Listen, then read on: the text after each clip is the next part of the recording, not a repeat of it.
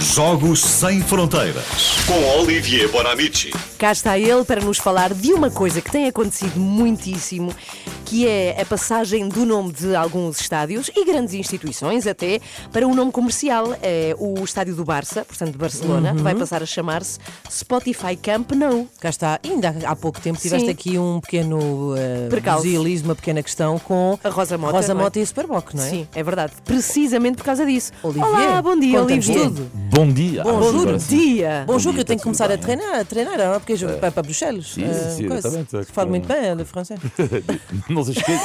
Mexilhões, como é que é em francês? Moule et frite. Muito bem. Mulher frita é Sim. mexilhões com batatas fritas, é, É isso? isso. Mexil- Mexilhões. Sim, mexilhões. Ela acha piada à palavra mexilhões. Ah. Sim, adoro. Olha, vai. Ahm, Concentra-te, Olivier. Hum. Sim, sim, consente. Bom, então vamos falar de, de naming por causa deste novo nome do estádio do bar Spotify Camp Nou a partir do mês de It's julho. now or never. E esse processo de colocar então o nome de uma marca, um estádio de futebol, de basquetebol, etc., chama-se o naming desportivo. Já existe eh, em muitos países e o primeiro naming da história aconteceu nos Estados Unidos, 1926, num estádio de beisebol que passou a chamar-se Ringley eh, eh, Arena. Ringley é o nome de uma empresa de pastilha elástica. Ah. E então eh, é uma prática comum nos Estados Unidos. Exemplo, o complexo desportivo onde jogam neste momento na NBA os Lakers de Los Angeles mudou de nome recentemente por 600 milhões de euros. Chama-se Crypto.com. Portanto, imagina, O vamos quê? ao estádio Muito difícil. do Crypto.com Arena. Portanto, empresa uma plataforma de criptomoedas. Na Europa, o naming está sobretudo ligado a países como a Alemanha e a Inglaterra, eh, o estádio do Bayern de Munique, por exemplo, Allianz Arena, o estádio do Arsenal, Emirates Stadium. Mas há, eh, lá está, várias vantagens, claro, para as marcas, dá uma enorme visibilidade e, sobretudo, porque normalmente o naming eh, num estádio não é para um período curto, mas sim longo. No caso da Spotify, 4, anos, mas no caso, por exemplo, do Crypto.com, é válido durante 20 anos. 20 anos. Outra vantagem, cada vez mais, eh, não só dão o nome ao estádio, mas também, normalmente, eh, vai ser o caso da Spotify, aparece o nome na camisola.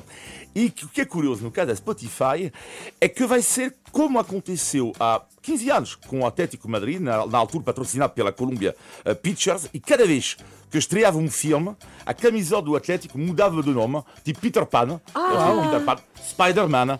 E então o que, vai, o que vai fazer Spotify?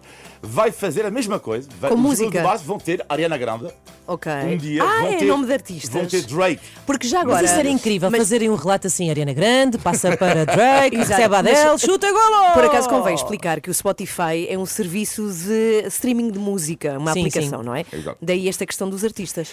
E a pla- e- e a- mas a principal vantagem do naming eh, para os clubes, como é evidente, é o dinheiro, porque, por exemplo, ter um nome como o Real Madrid tem, que é o Santiago Bernabéu, é bonito, Santiago Bernabéu, antigo presidente do Real Madrid, mas lá está, não se ganha dinheiro com isto.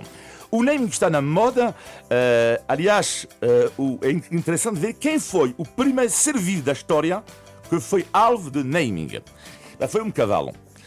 Eh, uma cavaleira sueca patrocinada pela marca H&M chamou o seu cavalo, eh, por acaso um cavalo conhecido, eh, H&M Tornês. E o seu último cavalo chama-se H&M Indiana. Isto é surreal. Portanto, quando tu comentas o... Anda cá, H&M, anda cá, anda cá, querida E ele vem. mas ainda mais surreal. Isto é algum receio que isto acontece, que é connosco, com tal- com outras pessoas na vida. Que é pessoas- o cúmulo do cúmulo aconteceu nos Jogos Olímpicos de Inverno 2014. Há um atleta das ilhas de Tonga chamado Fael Semi. O que é que ele fez? Ele mudou de nome antes dos Jogos Olímpicos e passou a adoptar o nome do seu patrocinador. Ah, Como nome próprio. Chama-se Bruno Banani, que é uma marca de roupa interior. Portanto, o rapaz chama-se, na- chamava-se Fael Semi. Ele diz: Ok, eu quero mudar de nome, vamos chamar uma marca de roupa interior. Ok. E lá o CEO. É como se eu agora me chamasse Calcedónia Lopes Gonçalves. Exato, o CEO. Sim, mas não, ele retirou. Sim, mas ele retirou todo o nome dele. Todo o nome. E o que é que faz o CEO? O, o- o- não pode fazer nada porque ele mudou de nome. Por- Portanto, eu, a partir de quarta-feira, Vai decidi chamar o me quê? chamar Leitão da minha aliada. Muito bem. Bom Jogos dia, Sem leitão Fronteiras. da minha área. Mas olha, Como é que tu estás, com leitão da- leitãozinho? Tenho duas coisas para dizer sobre isto, que é tu podes, al- podes, podes alterar, fazer essa essa questão do naming, o que tu quiseres, podes até pôr todas as marcas do mundo com todo o dinheiro do mundo, mas tu nunca vais controlar a forma como as pessoas se referem às É coisas. isso. E portanto, se as pessoas tiverem que se referir a um, a um estádio ou a uma arena ou o que seja pelo seu nome antigo, Hum. vão fazer isso. E há outra coisa que eu acho que espero que isso nunca aconteça por cá. Hum. ah, porque temos nomes ótimos, por exemplo, o Estádio do Braga, que é conhecido como a Pedreira, Sim. ou o Marítimo, que- o famoso Caldeirão dos Barreiros. Portanto, eu acho que nenhuma marca devia impedir que Mas Sim, havia um sim, jornalista isso português, acontecesse. havia um jornalista português, um diário de notícias já há vários anos, que dizia isto, que isto, ele dizia, eu propunha isto, eu propunha que a crónica dele, por exemplo, seja patrocinada. Imagina que eu tivesse uma crónica no público Sim. ou no DN, Olivier Bonamici, por exemplo, patrocinado por Leitão da minha aliada. Cá está.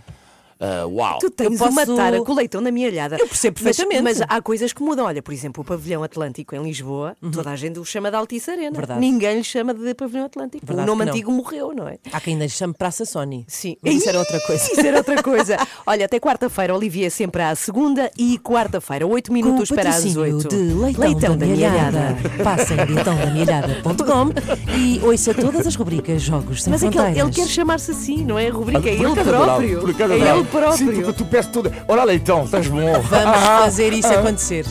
Bom dia. Tchau, tchau. the